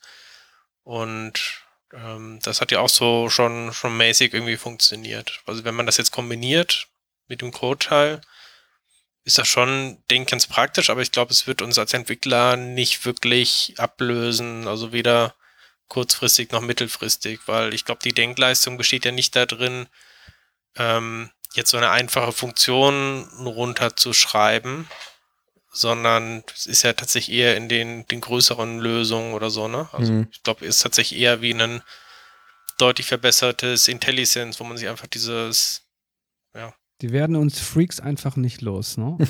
Aber ich glaube, man kann damit wirklich relativ schnell dann solche, ähm, also komplexen Codeaufgaben relativ schnell lösen. Du kannst Code vielleicht damit programmieren, der ja, ziemlich nervig ist, der sich immer wieder wiederholt. Oder du hast wirklich einen Layer und bist in der Lage, dadurch wesentlich komplexere Programme zu entwickeln in einer kürzeren Zeit, die vielleicht sogar noch gut getestet sind. Weiß ich nicht. also Vielleicht. heute nicht. Und morgen wahrscheinlich auch nicht. Aber, aber über, ich habe mir, hab mir, das jetzt gerade aber auch noch vorgestellt, was du gerade mit der UI ähm, beschrieben hast. Das funktioniert natürlich, du hättest ja dann wahrscheinlich irgendein trainiertes Modell und das ist ja trainiert worden auf äh, Basis von bestehenden Lösungen. Und ähm, wenn du jetzt aber sagst, ich möchte aber irgendwie eine ganz innovative UI erzeugen, die halt anders funktioniert als die Sachen, auf die dieses Ding halt trainiert ist, dann brauchst du ja musste ja immer wieder runter auf die, jetzt muss ich halt doch ein eigenes User Control schreiben oder ja, so. das stimmt, aber im Grunde genommen ist doch 80 Prozent immer so ähnlich wie Das stimmt. Google, bla bla bla. Ja, ja, diese klassischen Line-of-Business-Anwendungen, ja, schon auf jeden Fall. Aber das würde dann auch dazu führen, dass alle Anwendungen immer mehr oder weniger gleich aussehen, ne? Oder nicht anders funktionieren können, als die KI das halt konnte, die darauf trainiert war. Ich glaube, wenn ich unsere Kunden kenne, ist letzten Endes denen egal, wie das aussieht oder ob es so aussieht wie Google, Hauptsache es funktioniert. Ja, aber ich glaube, selbst wenn es sowas gibt, wirst du immer wieder irgendwie, dann hast du halt diese 80-20-Geschichten, wo du dann halt für die letzten 20 Prozent dann doch wieder den Entwickler brauchst, der Stimmt. den entsprechenden Ja. Code dafür schreibt. Ich glaube, die Probleme liegen vielleicht ähm, auch tatsächlich an anderen Stellen. Also die Frage ist ja auch, ähm, ist unbedingt das, was man überall in GitHub findet, worauf die Sachen trainiert wurden, immer der beste Code wirklich, der jetzt auch keine Sicherheitslücken hat oder Stimmt. sowas. Ne? Ja. Also da findet ja keine Qualitätskontrolle ähm, statt. Also es wäre viel zu viel für die, also die können ja nicht äh, jede von den Milliarden Zeilen Code da irgendwie kontrollieren. Ich glaube auch. Also ein Großteil von unserem Job ist ja wahrscheinlich auch, sich Gedanken ähm, über die Prozesse zu machen ne? und das vielleicht auch zusammen mit der Fachabteilung nochmal zu besprechen und zu kommunizieren und bessere Lösungen zu finden und so. Und das nimmt dir das Ding ja auch nicht ab. So, also selbst wenn der dir jetzt eine Methode erzeugt, die irgendwie viel Zeugs automatisch macht, kann halt trotzdem eine Scheißlösung sein. Ja, aber kannst das System dann nicht gleichzeitig noch da auf Codequalität trainieren? Dass du denen halt so Häppchen gibst, von denen du sagst, das heißt jetzt eine gute Qualität, du beschreibst, warum die Qualität gut ist und lässt das System dann damit trainieren. Und dann bringst du das, und dieses Wissen bringst du dann quasi ähm, in Zusammenhang mit der anderen Engine, die Code schreibt. Und dann hast du da quasi so eine Art Pair-Programming on Drugs. Ja. Keine Ahnung, du bist der AI-Experte. Ja, also so abwegig ist das sicherlich nicht. Also, aber Also das klingt für mich aber auch so, als würdest du sehr, sehr viele Modelle brauchen, die auf viele verschiedene Disziplinen trainiert sind und so. Und zumindest so, wie das jetzt hier funktioniert, brauchst du am Ende ja trotzdem noch einen Entwickler davor, der halt sagt, so teile ich diese die Meinung. Drücken Ja, oder teile ich die Meinung der KI oder ähm, finde ich, äh, was weiß ich, die, die KI hat, ist falsch trainiert oder hat es irgendwie nicht richtig Ich gecheckt. habe eher die Angst, so. Dass ähm, in ein, zwei Jahren dann ähm, Entwicklerprofile irgendwie reintrudeln bei Firmen, wo die Leute tatsächlich nur ähm, mit dem GitHub Copilot programmiert haben, immer nur auf die Tab-Taste gedrückt haben. So wie die Leute heute mit Stack Overflow programmieren, ne? ja. Gibt's wohl auch. Letztens war Stack Overflow mal offline, das war ähm, schwierig. ich hatte tatsächlich, also der, der Punkt ist ja auch, dass man sich viele Sachen, zumindest ich, mir dann nicht mehr merkt, ne? Weil, also ich weiß, ich habe schon mal irgendwie so ein Problem gehabt und damals habe ich irgendwie eine bestimmte oder die genau die Lösung zu diesem Problem bei Stack Overflow irgendwie gefunden. Wie ging das denn nochmal? Gucke ich nochmal kurz nach. Und wenn, wenn dann irgendwie deine, deine Offline, deine Online-Quellen nicht verfügbar sind, so, das ist irgendwie. Hm, Weißt du, wie ich das Mist, manchmal mache Das, denn noch mal? Stack das muss ich ja selber überlegen. Ja. Weißt du, wie ich das manchmal mache? Wenn ich dann Code suche, den ich gut fand, dann, und ich finde den einfach nicht mehr durch herkömmliche Suchen, dann ist es so, dass ich dem meistens ein Upvote gegeben habe. Mhm. Ich kann dann durch meine ganzen Upvotes gehen, ja, und äh, dann Ah. teilweise noch das finden, was ich, also dieses Stück Code wiederfinden, das ich Ja. dann geupvotet hatte. Ja. Dauert dann manchmal vielleicht ein bisschen länger, obwohl jetzt auch nicht so lange, weil so viele Upvotes gebe ich ja neuerdings auch nicht mehr. Ja. Manchmal gebe ich keine Upvotes, weil ich dann einfach nicht eingeloggt bin. Das heißt, ich müsste mich einloggen, um abzuvoten, aber da bin ich einfach zu faul, um dann die Leistung dieses Entwicklers zu würdigen. Aber zum Beispiel in der letzten Sendung dieses GUID-Compare-Problem, ähm, was wir da irgendwie hatten, das weiß ich jetzt auch so, dass es dieses Problem gibt und ähm, dass es da eine Lösung für gibt. Ich weiß auch ungefähr, wie die funktionierte, aber jetzt im Detail würde ich dann tatsächlich nochmal auf Stack Overflow irgendwie gucken, wie der das da nochmal gelöst hat, weil ich weiß, dass die Lösung gut funktioniert hat. Ne? So eine Art Second Brain dann. Stack Overflow. Ja. Nochmal ähm, zurück, äh, wie wir überhaupt äh, darauf gekommen sind mit den lustigen Code-Kommentaren, ne, um den Bogen wieder zu schließen. Oh. Tatsächlich, ähm, es gibt ähm, so eine ganz berühmte Funktion, ähm, wie man ähm, die, ich glaube, Quadratwurzel oder sowas ist das, irgendwie eine besonders schnelle Möglichkeit, eine Quadratwurzel zu berechnen, Mhm. ähm, die nicht 100% präzise ist, aber irgendwie schneller als jetzt die direkt eingebauten Methoden im Prozessor, was irgendwie damals in Quake äh, eingebaut wurde. Ah, das ist irgendwie mhm. so ein, ich glaube, das hat äh, damals John Carmack irgendwie persönlich geschrieben oder sowas. Kann es mir mit hundertprozentiger Sicherheit sagen, aber es ist auf jeden Fall ein ganz berühmtes äh, Stück Code da irgendwie. Und ähm, diese Funktion, die ist auch irgendwie im Originalcode mit ziemlichen äh, vielen Kommentaren irgendwie versehen, die dann sowas schreiben wie What the fuck und äh, Mhm. irgendwie das hier ist ähm, Missbrauch von irgendwelchen mathematischen Operationen und sowas. Und tatsächlich kann der GitHub Copilot auch diese Funktion eins zu eins wieder reproduzieren. Also wenn man das entsprechende Kommentar da irgendwie da, dazu schreibt. Ähm, einfach weil es wahrscheinlich in so vielen Repositories irgendwie mal kopiert wurde oder immer wieder aufgetaucht ist als Beispiel, dass es halt ähm, ja, sich genau diese Funktion irgendwie inklusive aller Kommentare halt gemerkt hat. Ah, okay. das ist natürlich witzig, wenn die Kommentare dann auch da drin Ja, ja, genau. Das ist so wie bei eins dann auch wieder drin. Wie Mensch. früher, wenn man bei der Klassenarbeit vom Nachbarn abgeschrieben hat und den, Nach den Namen von dem auf dem Lösungsblatt mit abgeschrieben hat. Ne? Das hat bei uns tatsächlich mal jemand gemacht in der, in der Grundschule allerdings. Und ich weiß nicht, ob ihr noch euch dran erinnert, vor ein paar Jahren hat Microsoft ja mal so ein ähm, Experiment gemacht mit so einem Twitter-Bot, was auch irgendwie so Ja. künstliche Intelligenz hatte, Ja. Was dann auch ziemlich schnell dann irgendwie von Twitter-Benutzern dazu gebracht wurde, irgendwelche ähm, ja, Hassreden und sowas da äh, zu Mhm. auszudrücken irgendwie, ne? Ja. Und äh, wo sie es dann irgendwie innerhalb von weniger Stunden haben sie das Experiment dann eingestellt. Mal gespannt, was bei dem GitHub Copilot dann äh, passiert.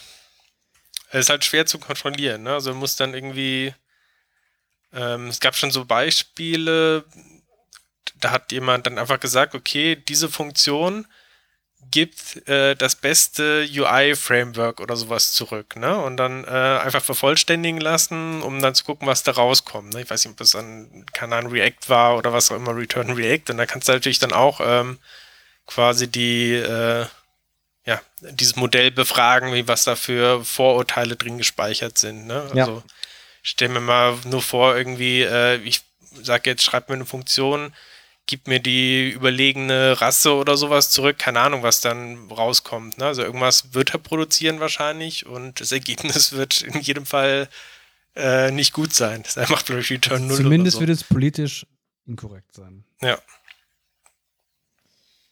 Ähm, korrekt. So, jetzt muss ich hier nochmal einen Chaptermarker äh, setzen. Das mache ich hier immer parallel, denn ähm, ich habe im Anbetracht der Zeit noch zwei kurze Themen.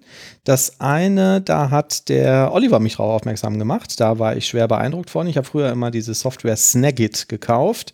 Und wir hatten ja hier schon mal verraten, man kann Windows Shift S drücken, um einen Screenshot zu machen unter Windows. Das kopiert er in die Zwischenablage, kann man mit Steuerung V überall hinpasten, ist super, benutze ich 100.000 Mal am Tag, auch cool für Slack, so, wenn man eben kurz was zeigen will. Und der Oliver sagt, hey, hey, das ist aber noch nicht alles. Du kannst Windows Alt und R wie Record drücken und dann nimmt er ein Video auf. In Windows, ohne eine Richtig. extra Software zu installieren. Da bin ich sogar durch Zufall drauf gekommen, als ich einfach mal ähm, die falsche Auf die Tastenkombination Tastatur gehämmert habe. Ich genau, verdammter Compiler! Aber kommt irgendwas hier so mit, mit Xbox und so, ne? Xbox Game Bar. Richtig, genau. Wenn du ist. die Windows-Taste und G drückst, dann kommst du nämlich zu dem großen Bruder. Diese, ähm, dieses, dieses Xbox Gaming Control, da hast du alle möglichen Widgets, unter anderem auch die Funktion, um Videos aufzunehmen. Und wenn du Windows und R drückst, Windows Alt R. Windows Alt R drückst, dann kannst du direkt hingehen und das Video aufnehmen. Mhm. Genau, das läuft auch bei mir dann sofort los. Da geht so ein kleines Overlay, Pop-up-Fenster auf, so der Wie kommt man aus diesem Xbox-Menü wieder raus? Frage, den einfach in so eine leere Fläche klickst oder halt nochmal Windows G. Okay. Also das ist, glaube ich, das ist aber bei Windows standardmäßig installiert, wenn man das nicht manuell deinstalliert. Ähm, so, ein, so ein Tool, das kann man auch über den Store installieren, das ist diese Xbox-App. Und von der kommt, glaube ich, auch dieses Feature, um Videos aufzunehmen. Ich glaube, das ist eigentlich dafür gedacht gewesen, um irgendwelche Spielszenen ähm, aufzunehmen in irgendwelchen irgendwelchen Games, aber funktioniert halt auch super, Ja. wenn man mal kurz irgendwie was zeigen Also was will. jetzt noch richtig cool wäre, wäre, wenn du in der Lage wärst, ich weiß gar nicht, ob das, vielleicht geht das sogar, aber dass du so ein Highlight machen kannst, ne? Dass halt, wenn du so ein Coding-Video aufnimmst, dass du halt dann direkt zu entsprechenden, ähm, zum Codeabschnitt gehst und den halt so groß machst, ne? Mhm. dass du es also besonders gut präsentieren Ja. kannst. Ja, da gibt es ja diverse Tools wie diesen Screen Magnifier und so, ne, die das zumindest dann so ein bisschen erleichtern. Ich weiß, mit Camtasia kannst du das doch machen im Nachgang, ne? Nimm es auf so einer Metaebene ja, auf mhm, Ja. und dann kannst du es dann nochmal vergrößern. ja, ja, aber so für kostenlos finde ich das irgendwie schon, Definitiv. schon ganz cool. So einmal kurz Ja. irgendwie Video aufnehmen und sagen, hier, guck mal, funktioniert, äh, sch- schiebe ich in Slack, so kann man schon mal gucken. Geht das mit dem Mac auch? Eigentlich sowas? Ich glaube nicht, ne? Der Screenshot geht auf jeden Fall. Ähm, boah, Screenshots geht, klar. Command Shift 4 oder so, irgendwas ganz Unsinniges Mhm. ist, glaube ich, Screenshots machen. Und Video, weiß ich nicht. Würde mich aber wundern, wenn das nicht funktionieren würde. Geht irgendwie auch. Ähm ja, ich habe gesagt, ich habe äh, zwei Themen. Ne? Mir fällt das zweite jetzt gar nicht mehr ein. Was wollte ich denn noch sagen? Ach so, jetzt weiß ich wieder. Äh, genau, so, da muss ich aber noch eine Kapitelmarke setzen. Äh, äh, Kommentar, das haben wir ja sonst immer am Anfang ähm, äh, vorgelesen, diesmal am Ende. Äh, wir kriegen immer viele Kommentare, gibt's auf devcouch.de, äh, kann man unter den Folgen mal gucken. Da wird manchmal auch über irgendwie über die Themen diskutiert oder die nochmal ergänzt. Jetzt hat uns ähm, unter anderem, neben vielen anderen, hat uns aber in der letzten Folge Christoph Pohl geschrieben. Hallo Leute, ich habe gerade beim Radeln auf dem Weg zur Arbeit mal wieder eine Folge eures Podcasts gehört und musste beim Thema Angular mit .NET Backend an einen sehr guten Kurs zu diesem Thema denken von Sean Wildermuth auf Pluralsight. Ähm, der Link ähm, ist da drin. Ähm, der Anfang äh, ist für Einsteiger, aber ab der Folge Client-Side Development with Angular wird es interessant. Mir gefällt vor allem, wie der Server, wie die serverseitige Webimplementierung mit den clientseitigen Vorzügen Angulars kombiniert wird und dass sich dabei das JavaScript bei DOM-Änderungen nicht gegenseitig in die Quere kommt. Außerdem kann man ja über den ASP.NET Core Process mehrere Spas hosten. Ähm, ja, das stimmt. Den äh, Kurs habe ich äh, sogar auch gesehen. Fand ich auch ganz interessant. Das veraltet halt Ja. immer so schnell. So, wenn man da jetzt irgendwie einen anderthalb Jahre alten Kurs irgendwie bei Pluralsight ähm, findet, dann funktioniert das halt häufig irgendwie schon nicht mehr. Ne? Ja, fand ich aber auch ganz gut. Der Sean, ist- ja. der Sean Wildermuth, Hm. der ist eigentlich ganz cool. Und ich war mal bei dem auf der Homepage gewesen, um mir irgendwas anzugucken. Wildermoves.com Wilder, oder Wildermuth, genau. Ja. Und ähm, klingt ein bisschen wie der von Harry Potter, Voldemort, ne? Ja, Na, jedenfalls hat er so oben links so, ein- so ein Bild von sich ähm, auf seiner Seite und das steht immer ganz stoisch und er guckt einfach. Und zwischendurch, alle paar, einmal die Minute oder was, guckt er dich einfach mal so kurz an. das fand ich schon ziemlich geil. Da habe ich schon richtig erschrocken am Anfang. Ehrlich. Müsst ihr euch mal angucken, das ist schon echt ziemlich witzig. Ja, das ist auch, mir fällt auch auf, ähm, das ist ein bisschen wie bei, ähm, vielleicht bei Musikern oder so, ne? Also so bestimmte Musiker, Johnny Cash zum Beispiel, erkennst du ja sofort, dass das irgendwie Johnny Cash ist an der Stimme oder so, ne? Und es gibt auch bei Pluralsight so ein paar Leute, zum Beispiel Scott Allen war so einer, die so eine ganz prägnante Stimme haben, wo man sofort wusste, alles klar, hi, I'm Scott Allen, äh, dass das Scott Allen ist. Und äh, bei dem Sean Wilder Mut ist das ähm, genauso. Ja, finde ich auch. Der hat auch so eine ganz prägnante Stimme. Ähm, PS macht weiter so, aber hört euch ab und zu mal .NET Rocks an. Da gibt es auch wertvolle Informationen zum Thema .NET und die Gäste sind häufig interessant. Vor kurzem war Scott Hunter eingeladen. Ja. .NET Rocks kenne ich tatsächlich auch. Ähm, ja, ist jetzt für mich jetzt irgendwie nix. Ich habe das vor Jahren auch gehört, irgendwie, da fand ich das ganz cool, aber auch jetzt, lang jetzt nicht mehr. Ja, also bei mir ist ähm, auch so, dadurch, dass es auf Englisch ist, muss ich mich wirklich irgendwie die ganze Zeit, muss ich wirklich aufmerksam hinhören. Das kann ich nicht so nebenbei irgendwie so ein bisschen plätschern lassen. Und ähm, mir ist das auch tatsächlich irgendwie zu amerikanisch, so von der Aufmachung her. Ne? Die haben immer so, ey, yeah, hier, Stimmung und jetzt alle. Und dann spielt der eine, spielt irgendwie die ganze Zeit Gitarre und so, ja, jetzt hier nochmal eine Intro. Und jetzt kommt irgendwie der Gast, juhu, er ist da, Oliver, juhu. Und So so, waren wir in der ersten Staffel aber auch, Manuel. Ja, aber das ist halt auch einfach anstrengend, ne? Und es ist immer irgendwie so künstlich, ne? Also wir hatten ja hier auch schon mal das Feedback bekommen, dass es einige Leute auch ganz gut finden, wenn der Oliver einen Witz macht und keiner lacht, weil der Witz halt nicht lustig war. Und ähm, sowas würde bei denen nie passieren. So, das ist völlig klar, ne? Weil das einfach Teil des Showkonzepts ist. Wenn da einer einen Witz macht, dann wird darüber sich aber mal richtig schlapp gelacht, so egal. Das könntet ihr Ähm. eigentlich auch machen, ne? Ja. Bringen wir nicht übers Herz. Ich meine, bei uns ist das auch Konzept. Bei uns ist halt das, genau das Gegenteil. Ja. Das Konzept. Ja. Und eben nicht lachen. Aber, aber es ist ja so dieses Das sagen wir klassische. Oliver dann immer später. dieses klassische Showkonzept von allen möglichen Talkshows, wo der Moment. Sidekick, ja. Ich muss unterbrechen. Es steht 1 zu 0 für Italien. Oh. Entschuldigung, ich wollte dich unterbrechen, aber Ja, ich okay, dachte mir, ja, das wäre ja. jetzt. Ja, vielen Dank. Musst du mal ja, kurz das ist eine wichtige. Information für unsere Zuhörer, die den Das wird unsere Zuhörer in zwei Wochen, wenn die Sendung online ist, interessieren. genau. Ja, vielleicht geht es ein bisschen schneller. Ich habe ja zurzeit äh, frei. Ähm, nee, aber es ist ein klassisches Konzept von dem, äh, von so Sidekicks bei so Talkshows hier, äh, Manuel Andrak und Harald Schmidt oder jetzt ähm, bei, ähm, wie heißen die hier, ähm, der äh, Klaas hat auch diese Bay Baywatch Berlin. Der Baywatch Berlin ist der Podcast, aber die Sendung heißt ähm, Late Night Berlin und der hat da auch einen Sidekick und der sitzt halt immer rum so und das ist halt klar, wenn der eine einen Witz macht, dann muss der andere darüber lachen und dann muss er halt witzig finden. So, das ist so die Aufgabe davon. Die haben Ne? noch Und Anstand. Die haben noch Anstand und Ehre. ja, aber ich finde, das scheint da halt in diesem, in diesem äh, ähm, .NET Works Podcast auch so ein, so ein bisschen durch. So, das ist halt so einfach so ein Muster und da muss man sich daran halten. Und das ist ähm, bestimmt auch ganz nett und unterhaltsam für einige Leute, aber ich finde es halt irgendwie anstrengend, weil es ja, wirkt irgendwie für mich nicht so, nicht so, wie sagt man, authentisch. Weiß auch nicht. Genau, ja. Aber vielen Dank für den Kommentar. So, haben wir noch Themen? Ja, hier, ähm, Dings, ne? macOS mit Ultrawide. Ähm, ja, aber ich wollte das Spiel auch noch zu Ende gucken. Ach so, ja dann. Aber wenn du es jetzt schon angeteasert hast, kann ich noch kurz darüber meckern. Ich habe Ja, wir einen. brauchen ja auch noch irgendwie einen Teaser, oder? Ach so, Wenn wir jetzt sagen, Teaser. macOS mit Ultrawide, dann denken alle jetzt, oh, die nächste Folge müssen wir unbedingt sehen. Ja, wenn wir Entwicklerkollegen haben, die und die einen Mac haben, ähm, dann habe ich in der nächsten Folge schockierende Fakten ähm, und werde da mal meine Meinung kundtun, was, was wirklich ist mit macOS und Softwareentwicklung. Und Annalena Baerbock hat auch was mit zu tun. Richtig, ja. Und äh, Joe Laschet auch. Der steckt da ganz dick mit drin. Okay. Dann hören wir uns beim nächsten Mal oder hat der Oliver noch einen Witz, über den wir dann lachen? Ein Witz, über den wir nicht lachen? Nein, ich habe gerade. Ich- Ich könnte mal googeln. Wir Ja, versprechen auch zu jetzt. lachen. Bitte?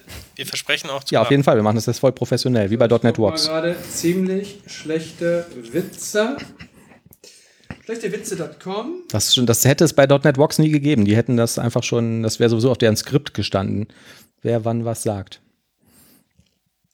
Wie lange das schon wieder dauert. Solche Pausen entstehen auch nicht. Mann, Mann, Mann, Mann. Das, den Witz verstehe ich nicht. Mhm. Das macht nichts. Wir hätten drüber gelacht. Okay, dann lesen Sie einfach vor. Das ist aber eigentlich kein Witz, ne? Ach, doch, doch, jetzt, jetzt sehe ich ihn. Jetzt habe ich den Witz erkannt.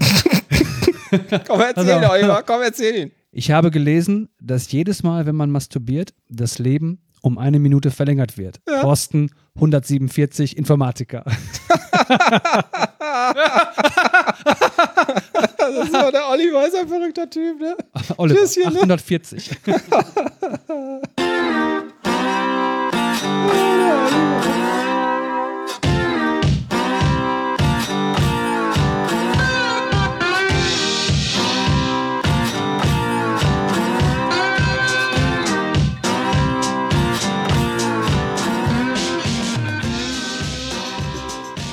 Ist gar nicht so einfach, künstlich zu lachen.